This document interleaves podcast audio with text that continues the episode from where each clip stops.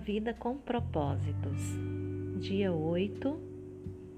Planejada para agradar a Deus. Dar prazer a Deus é o que se chama adorar. Qualquer atitude sua que venha agradar a Deus é um ato de adoração.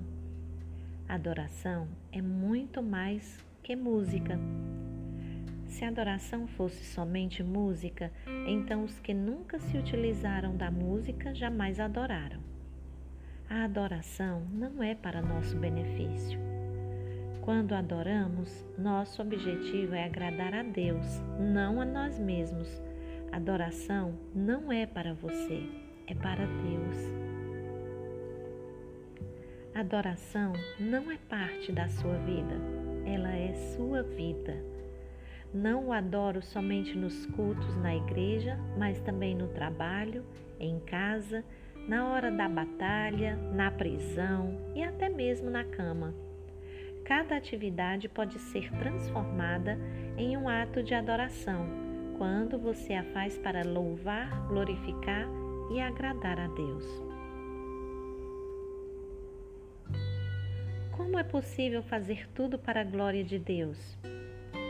Ao fazer tudo como se estivesse fazendo para Jesus e mantendo uma conversa contínua com Ele durante sua atividade.